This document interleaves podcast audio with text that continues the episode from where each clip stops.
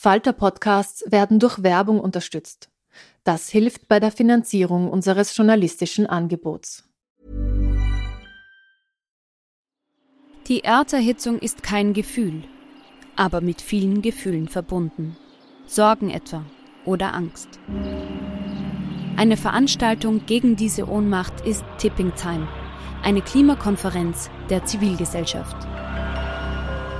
Von 9.5. bis 11.5. findet Tipping Time in Kooperation von Globe Art, Solektiv und Tangente St. Pölten statt und lädt ein zu Diskurs, Diskussionen und Workshops mit namhaften Vortragenden wie Nikolai Schulz und Friederike Otto. Weitere Informationen finden Sie auf www.tangentesanktpölten.at.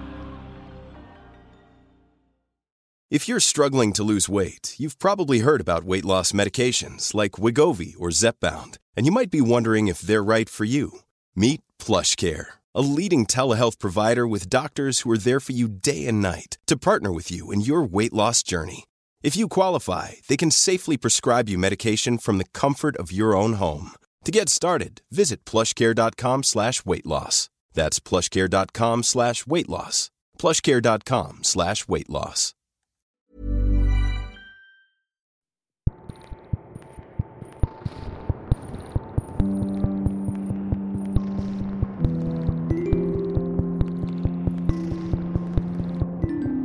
Hallo bei einer neuen Folge von Besser lesen mit dem Falter. Wir unterhalten uns heute mit Isabel Bogdan über das schwierige zweite Buch. Viele kennen sie. Sie lebt in Hamburg und 2016 ist ihr Roman Der Pfau erschienen. Monatelang stand der auf der Bestsellerliste. Außerdem arbeitet Isabel Bogdan seit vielen Jahren als Übersetzerin und hat unter anderem der wunderbaren Jane Gardem eine deutsche Stimme verliehen. Mit ihrem Buch Laufen hat sie sich auf ein völlig neues Terrain gewagt. Ein Buch über Trauer, deren Bewältigung und wie man es schafft, nach einem großen Verlust wieder ins Leben zurückzufinden. Unter anderem durch Laufen. Ein kleines Buch mit großer Kraft, eine perfekte Komposition und ich freue mich sehr, ein bisschen Einblick in ihr Schreiben zu bekommen. So viel zum Buch. Über all das unterhalten wir uns in den nächsten 30 Minuten und ich freue mich auf das Gespräch. Isabel, du haust uns da eine ganz schön heftige Geschichte um die Ohren. Und das Ganze ist verpackt in einen wunderschönen, sehr harmlos aussehenden kleinen Band, sind genau 200 Seiten.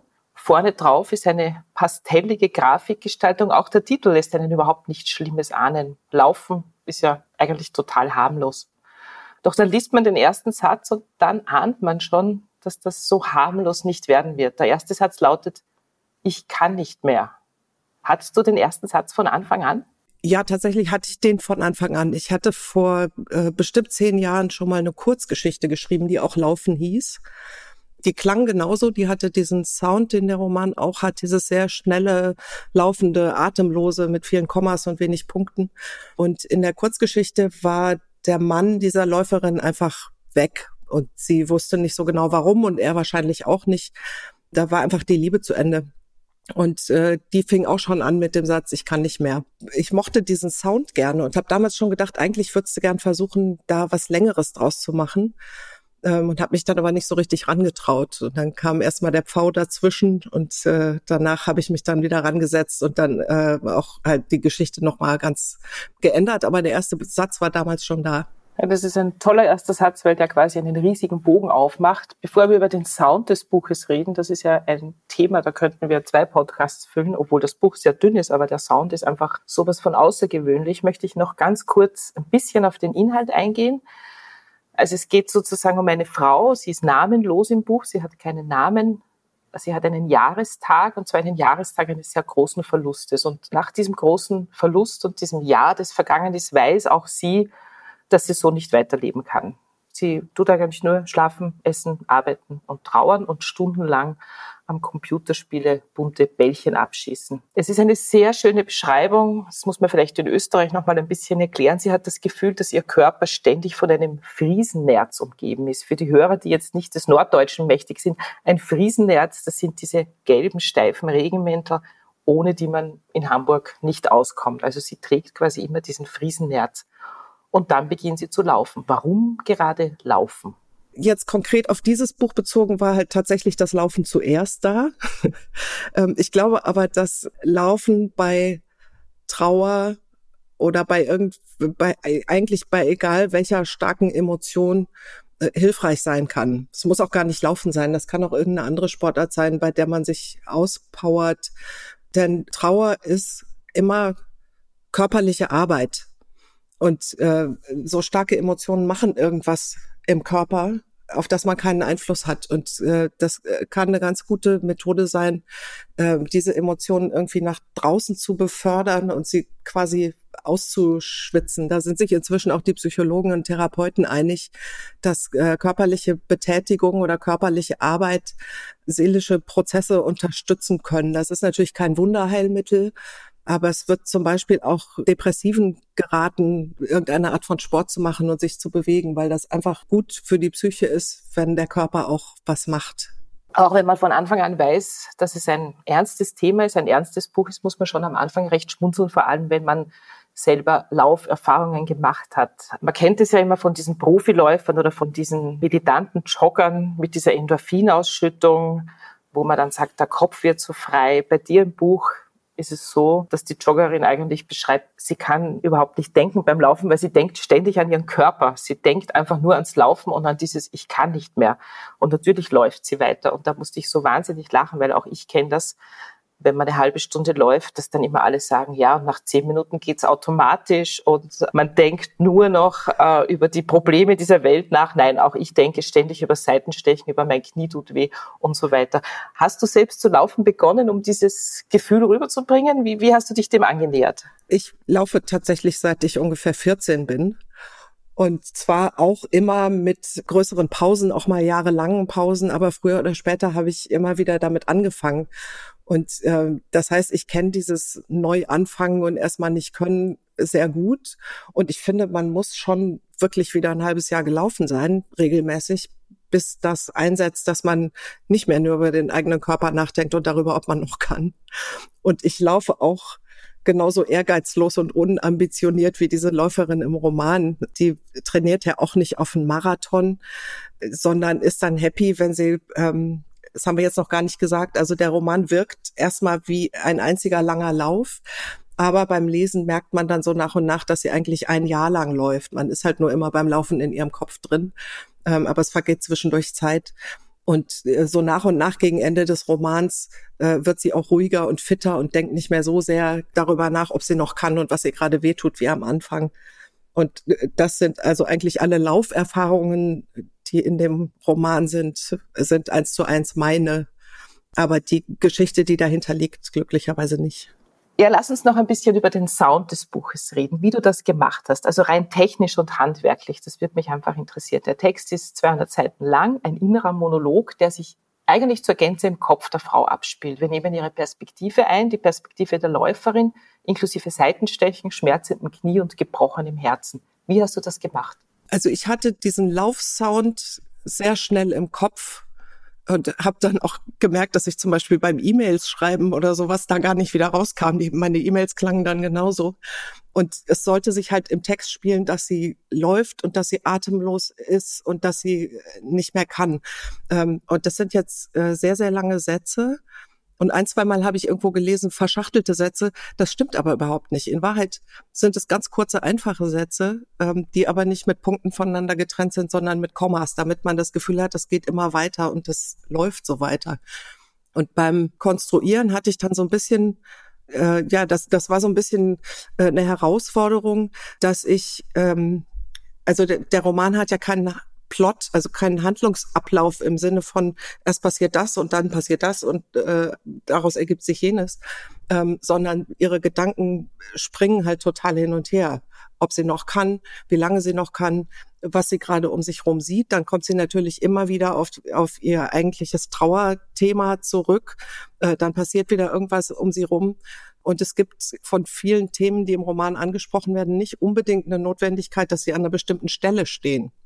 Und das habe ich ganz oft wieder umgebaut und gedacht, ach nee, ist doch besser, wenn das weiter vorne kommt und das weiter nach hinten.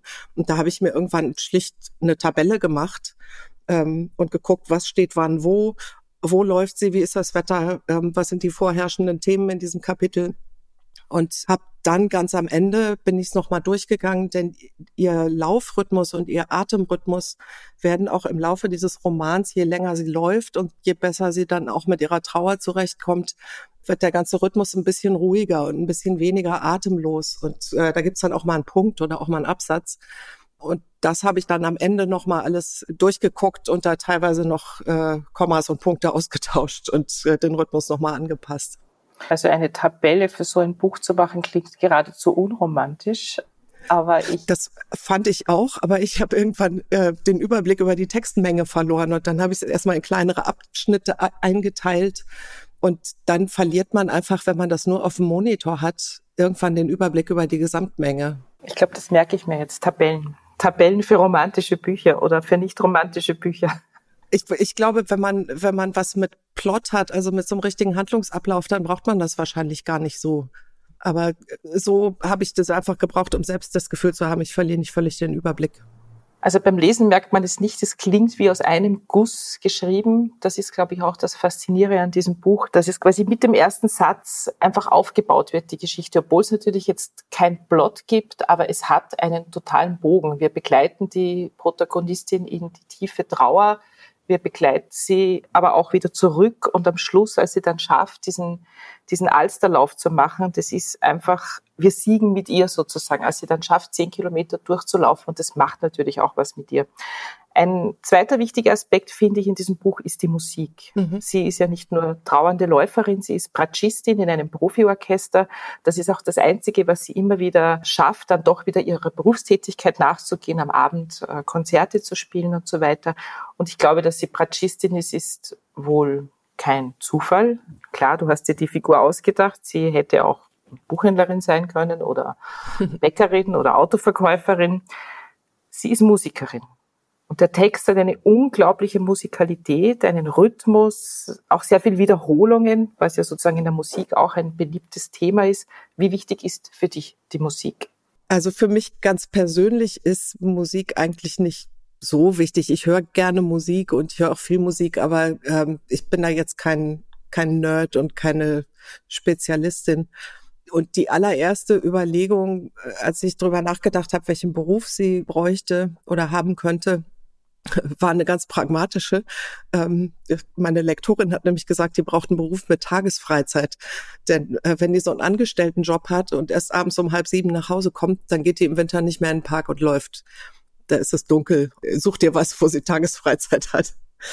Und ähm, ich war dann sehr, sehr schnell bei der Musik, weil ich auch fand, dass es gut zusammenpasst mit dem Laufen, weil das ja beides sowas äh, Rhythmisches, oft Repetitives hat. Ähm, Musik ist auch äh, eine körperliche Arbeit, also oder jedenfalls eine sehr körperliche Tätigkeit.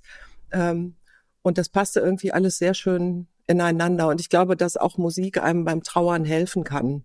Ich habe das Buch ja zweimal gelesen. Das erste Mal vor einem Jahr schon, als du mir die Fahnen geschickt hast, äh, wo ich schon ziemlich atemlos in einer Autofahrt nach Deutschland es durchgelesen habe. Und jetzt habe ich es nochmal gelesen und ich weiß, das darf man eigentlich nicht sagen als Interviewerin, aber ich bin total begeistert von diesem Text. Es ist ein Text, wo ich mir denke, jeder muss dieses Buch lesen. Und zwar jeder, der einen Verlust hatte in seinem Leben durch einen Todesfall. Das hat ja quasi jeder irgendwann mal in seinem Leben gehabt. Denn die wichtige Botschaft dieses Buches lautet, die Trauer, die geht nicht weg. Also diese Trauer bleibt immer da, die Trauer wird nur verändert und dafür liefert dieser Text so unglaublich tolle Bilder. Zum Beispiel, was mir in Erinnerung ist, ist das Loch, das immer bleiben wird, auch wenn ein bisschen Schorf drüber wächst. Oder aber dieser harte, eckige Stein, der halt so nach und nach in ein Tuch eingewickelt wird, bis er nicht mehr so schmerzt. Worauf greifst du zurück, wenn du so etwas schreibst? Wie, wie entstehen diese Bilder in deinem Kopf? Oh, gute Frage. Also ich habe natürlich während des Schreibens äh, mit Leuten gesprochen, die trauern. Was für mich besonders hilfreich war, war ein längeres Gespräch mit äh, einer Psychotherapeutin, Angelique Mund, die ich kenne, weil sie auch äh, Autorin ist, Krimi-Autorin hier aus Hamburg. Und die hat es mal gelesen, als ich so ungefähr 100 Seiten hatte. Da hatte ich ungefähr die Hälfte. Und äh, dann hat sie mir ganz viel über meine Figur erklärt und aber auch ganz viel darüber, wie sie mit trauernden spricht. Und ich glaube, wir haben jetzt noch gar nicht gesagt, dass es keine sozusagen normale Trauer ist, sondern der Lebensgefährte dieser Läuferin hat sich das Leben genommen in einer Depression. Und äh, sie hat mir ganz viel darüber erklärt, wie sie also einmal über Depressionen und äh, wie sie versucht, äh, Depressive zu behandeln und was es da für Möglichkeiten gibt, was geht, was nicht geht, was man ausprobieren kann, was manchmal funktioniert und manch, manchmal nicht. Ähm, und vor allem darüber, wie sie mit Angehörigen nach einem Suizid spricht und was sie denen zu vermitteln versucht. Und das ist mal immer als allererstes das Thema Schuldgefühle. Äh, jeder Angehörige hat nach einem Suizid oder auch jeder Freund, jede Freundin immer diese sogenannten Schuldgefühle. Und sie sagt, äh, das ist eigentlich das falsche Wort. Das, der Schuldgefühle sind keine Gefühle. Gefühle, die man hat, sind Wut und Verzweiflung und Trauer und Schmerz und sowas. Ähm, und diese sogenannten Schuldgefühle sind eigentlich Gedanken. Und diese Gedanken sind falsch. Ähm, der, dieser Gedanke, warum konnte ich das nicht verhindern, warum habe ich es nicht gemerkt, sagt sie, der ist falsch, denn man kann es nicht verhindern. Wenn jemand so eine Entscheidung getroffen hat, dann wird er sie in die Tat umsetzen und man kann das nicht verhindern. Das ist was, was sie versucht, den Leuten zu erklären. Und sie hat mir eben auch diese, diese Dinge gesagt, dass ähm, Trauer, ähm, es gibt ja immer wiederkehrende Sachen, die, die jeden so betreffen, aber es ist auch sehr individuell. Menschen trauern unterschiedlich. Und so ein Verlust geht nicht weg. Man kann den in sein Leben einbauen. Und äh, das mit der Wunde zum Beispiel, auch was du angesprochen hast, sie sagt, eine Wunde heilt eigentlich immer. Außer wenn man ständig den Schorf wieder abknibbelt, dann heilt es nicht. Aber ansonsten wird es heilen und es wird eine Narbe hinterlassen. Und diese Narbe kann man und muss man irgendwie, man hat ja keine Wahl, in sein Leben einbauen und damit leben lernen. Es ist ein Buch über Trauer, in dem aber auch gelacht werden darf. Das ist teilweise sehr schön. Manche Gedanken sind so hochkomisch, dass man sich beim Lesen dabei ertappt zu lachen, obwohl das ja alles ein total tief trauriges Thema ist. Und wer dich ein bisschen kennt, weiß, dass du Lachen, Humor und Geselligkeit liebst. Äh, ist dir diese Gratwanderung leicht gefallen? Kann ein Buch über Trauer auch lustig sein oder manchmal komische Momente haben? Ach, ich finde, das Leben hat immer komische Momente und ähm, teilweise ist es auch, glaube ich, so, dass ich meinen eigenen Humor gar nicht so richtig bemerke. Also ich höre von Leuten, dass sie irgendwas äh, total lustig finden, wo ich denke, ich finde es eigentlich eher bitter, aber das, das ist vielleicht ähm, mein, mein eigener Humor, den ich natürlich beim Schreiben auch nicht rauskriege. Und ich äh, glaube, diese Sorte Humor, die eigentlich nicht im Witze machen besteht, sondern eine Lebenseinstellung ist, das ist ja auch was, was diese Protagonistin mit mir gemeinsam hat. Insofern, ähm, das hätte ich gar nicht rauslassen können. Ich weiß gar nicht, wie das geht. Aber tatsächlich ist es mir schon schwer gefallen, denn es ist ja überhaupt nicht meine Geschichte und ich hatte sehr, sehr großen Respekt vor dem Thema und äh, mich immer wieder gefragt, ob ich dem überhaupt gewachsen bin und ob ich das sozusagen darf, ähm, über sowas zu schreiben. Also was auch wichtig ist in diesem Buch, auf diesen 200 Seiten, es geht darum, dass die Protagonistin ins Leben zurückfindet. Und auch das ins Leben zurückfinden sind keine großen Dinge, sondern ganz winzige Kleinigkeiten wie Umarmungen von Freunden, Musikstücke, die berühren, kleine Apfelstücke, die einem jemand vorschneidet und nach dem neunten Kilometer Joggen in die Hand drückt. Das war übrigens die Stelle, wo ich weinen musste.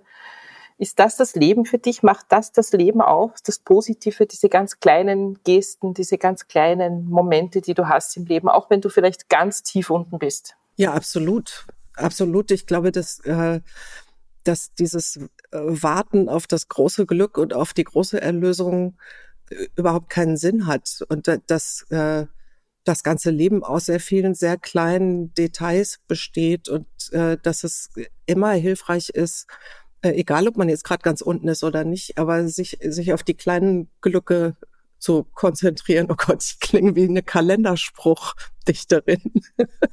aber ja, ich glaube schon, dass es die Kleinigkeiten sind, die das Leben ausmachen. Also natürlich passieren große Katastrophen und die verändern das Leben dann, aber man kann dann nicht äh, darauf warten, dass das genauso große Glück einen da wieder rausholt. Das stimmt. Das ist, glaube ich, momentan überhaupt ein wichtiges Thema. Lass uns ein bisschen über dein Leben vor dem Laufen sprechen. Du hast ja damals mit deinem Buch 2016 Der Pfau einen riesigen Bestseller gelandet. Und jetzt sage ich mal was, weil ich dich kenne, ohne das abwerten zu wollen. Das Buch ist ja auch deswegen so ein Verkaufsschlager geworden, weil es eine sehr unterhaltsame Geschichte ist, die auch niemandem wehtut.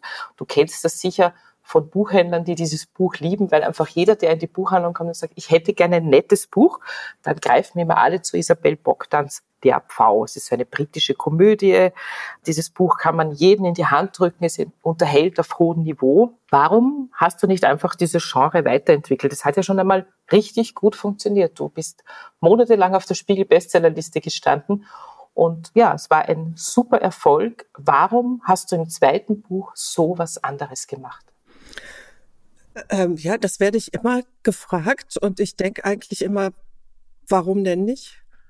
Das war irgendwie die nächste Geschichte, die ich erzählen wollte und äh, ich will mich ja auch nicht mit mir selbst langweilen. Also ich habe ja vorher schon fast 20 Jahre lang Bücher übersetzt und war da am Anfang so ein bisschen in der Schublade für die lustige Frauenunterhaltungsromane und da war ich dann irgendwann sehr froh, als ich da wieder rauskam. Ich glaube, man, man ist sehr schnell in einer Schublade drin.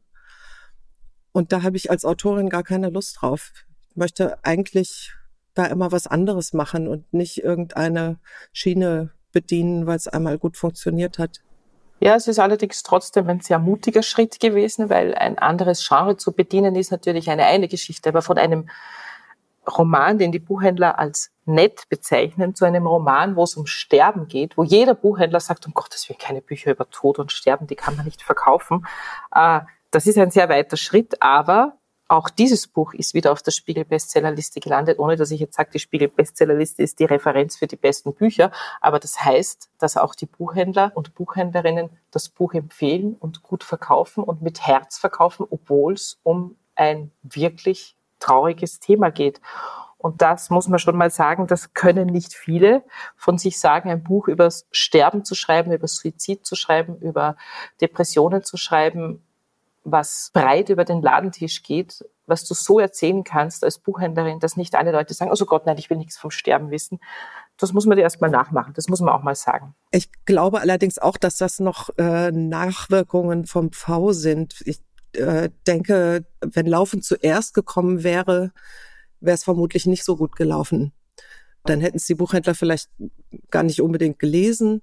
Ähm, und so war es jetzt natürlich so, dass viele Leute, die den V mochten, Laufen auch gekauft haben, ähm, ohne zu wissen, worum es geht. Ähm, und ich denke schon, dass das auch damit zu tun hat also es klingt jetzt so, als wäre das äh, alles äh, großartig geplant, so angelegt gewesen. So war es natürlich nicht. Dass ich irgendwie dachte, oh, ich gehe jetzt mal erst mit was Lustigem in die Bestsellerliste und dann komme ich mit dem ernsten Roman. Aber so im Nachhinein ähm, war das, äh, glaube ich, genau richtig. Ja, würde ich auch sagen, alles richtig gemacht. Hattest du Angst vor dem zweiten Buch oder vor der Reaktion auf das zweite Buch? Ja, total. Total. Also ähm, ich habe jetzt auch drei Jahre lang gehört, äh, das zweite Buch ist ja immer das Schwerste. Und äh, bist du jetzt eigentlich wahnsinnig unter Druck mit dem zweiten? Und irgendwann denkt man ja, wenn ihr noch eine Million Mal fragt, dann bin ich wahnsinnig unter Druck. Noch dazu kam halt, dass ich immer die so ein bisschen die Angst hatte, mich mit dem Thema übernommen zu haben. Und äh, ja, natürlich äh, war mir schon klar, dass das nicht das ist, womit die Buchhändlerinnen und Buchhändler gerechnet haben und äh, die Leserinnen und Leser gerechnet haben und äh, dass da jetzt äh, der ein oder andere überrascht sein wird. Und ich bin sehr, sehr erleichtert und glücklich über die Reaktionen, die jetzt auf äh, Laufen kommen. Wie hat dein Verlag damals reagiert? Haben Sie versucht, dir das Thema auszureden? Nee, sie haben ein einziges Mal vorsichtig gesagt, hm, das ist jetzt aber nicht das, was die Buchhändler von dir wollen. Ähm, und dann habe ich gesagt, ja, das ist aber jetzt das nächste Buch, das ich schreibe. Und äh, dann gab's volle Unterstützung. Aber es ist sowieso ähm, der beste Verlag der Welt eigentlich, Kiepenheuer und Witsch. Die sind toll, machen alles richtig. Ja, finde ich auch. Also vor allem die Gestaltung des Buches sieht man jetzt leider im Podcast nicht. Es ist einfach ein wunderschönes Buch geworden. Nicht nur innen mit diesen tollen Seiten, mit diesen grafischen Elementen, auch dieses, diese grafische Lösung vorne. Also es sind so Streifen vorne drauf, was an Geschwindigkeit und an einen Weg erinnert. Man hätte auch eine kitschige Frau in rosa Joggingklamotten abbilden können. Das würde der Verlag. Im Gegenlicht. Im Gegenlicht, genau, von hinten, mit, äh, mit Knoten. Ja. Ja, wir hätten noch sehr viel zu besprechen, unter anderem über deine Tätigkeit als Übersetzerin. Isabel Bogdan schreibt ja nicht nur Selbstbücher, sie übersetzt Bücher aus dem Englischen seit vielen Jahren und mir hat sie erschlossen die wunderbare Trilogie der Jane Gardem. Aber das ist ein eigenes Thema. Du bist ja auch eine, die sehr viel über das Übersetzen spricht, die auch sagt, man muss die Übersetzer und Übersetzerinnen sichtbarer machen. Ich würde sagen, wenn die neue Jane Gardem erscheint, dann machen wir einen eigenen Podcast nur übers Übersetzen wenn du dabei bist. Sehr gerne. Wunderbar. Klar. Die erscheint im August und ist auch wieder ganz großartig. Dann haben wir einen Termin für August. Ich freue mich sehr, dass du mit mir heute gesprochen hast.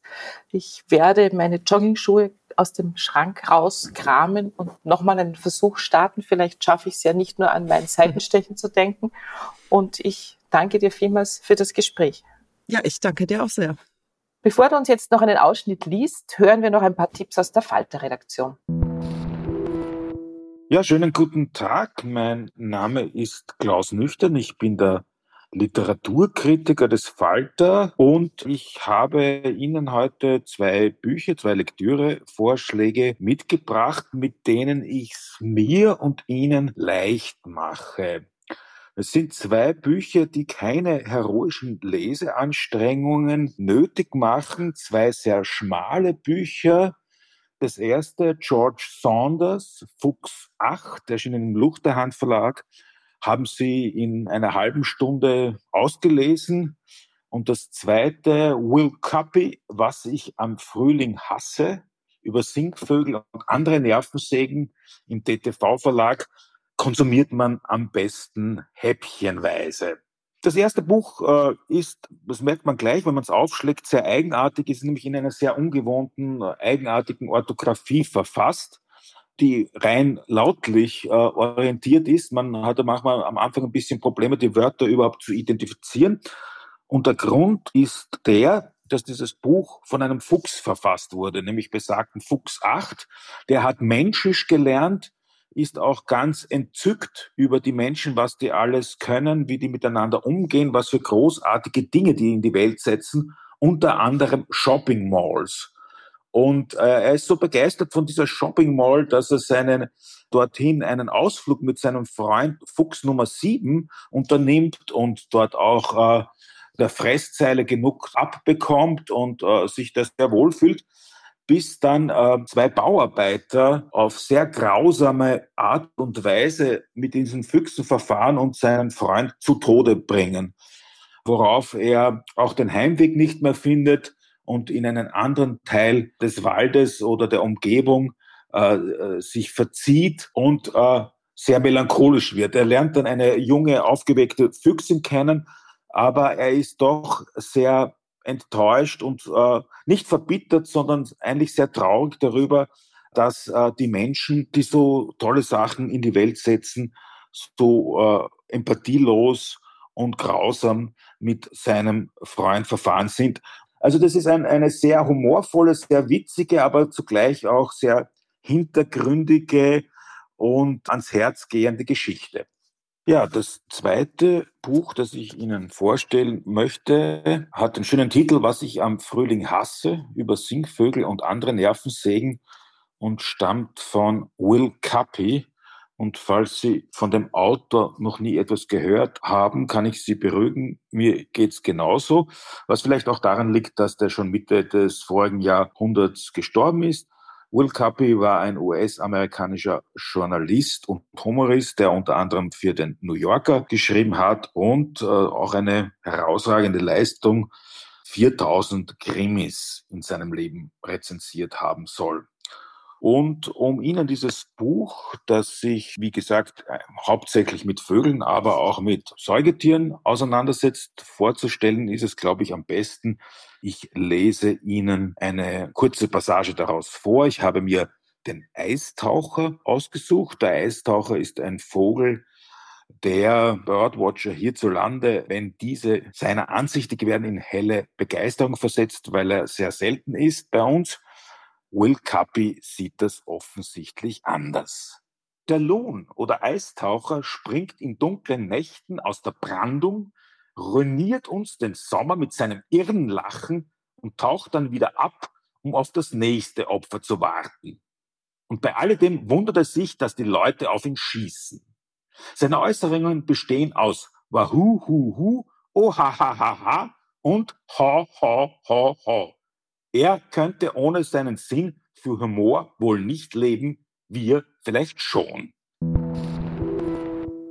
Und jetzt liest uns Isabel Bogdan noch einen Ausschnitt aus ihrem Buch Laufen. Ich kann nicht mehr. Das ist natürlich Quatsch. Ich bin gerade erst losgelaufen, aber schon an der Ampel glaube ich, ich kann nicht mehr. Nach nicht mal 100 Metern. Meine Beine sind wie Sandsäcke. Bin ich wirklich jemals länger gelaufen? Lange her. Vielleicht fällt mir ja ein Grund ein, warum ich doch nicht laufen kann. Warum ich jetzt sofort umkehren muss, obwohl heute der beste Tag ist, um wieder mit dem Laufen anzufangen. Laufen ist mit Sicherheit gut, außer dass ich nicht mehr kann. Vielleicht ist heute auch gar nicht der beste, sondern der schlechteste Tag. Regnet's? Es war schon schwer genug, die Laufsachen überhaupt anzuziehen. Unfassbar, wie viel Überwindung einen das kosten kann, auch wenn man fest beschlossen hat, endlich wieder zu laufen.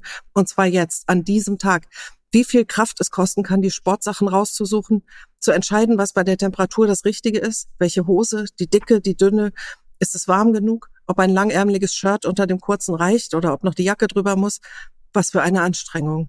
Und dann, wenn man fertig angezogen ist, wirklich loszulaufen.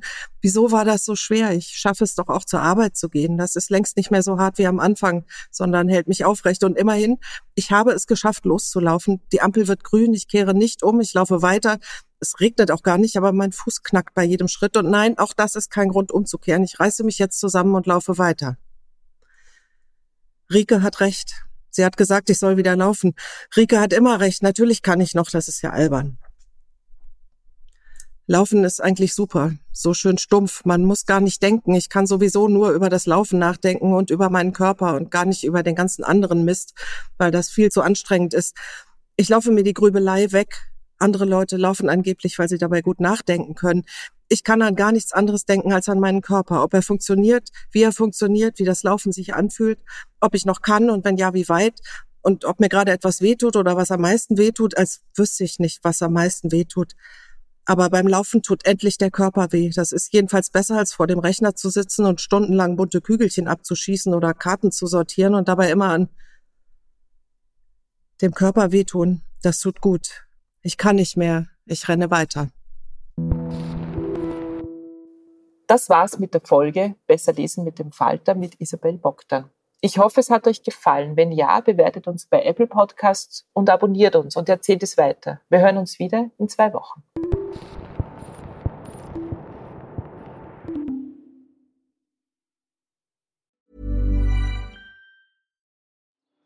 Die Erderhitzung ist kein Gefühl, aber mit vielen Gefühlen verbunden.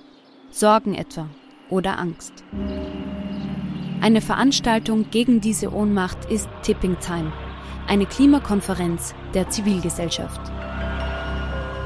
Von 9.5. bis 11.5. findet Tipping Time in Kooperation von Globe Art, Solektiv und Tangente St. Pölten statt und lädt ein zu Diskurs, Diskussionen und Workshops mit namhaften Vortragenden wie Nikolai Schulz und Friederike Otto. Weitere Informationen finden Sie auf www.tangentesanktpölten.at. Even when we're on a budget, we still deserve nice things. Quince is a place to scoop up stunning high-end goods for 50 to 80% less than similar brands. They have buttery soft cashmere sweaters starting at $50, luxurious Italian leather bags, and so much more. Plus, Quince only works with factories that use safe, ethical, and responsible manufacturing. Get the high-end goods you'll love without the high price tag with Quince. Go to quince.com/style for free shipping and 365-day returns.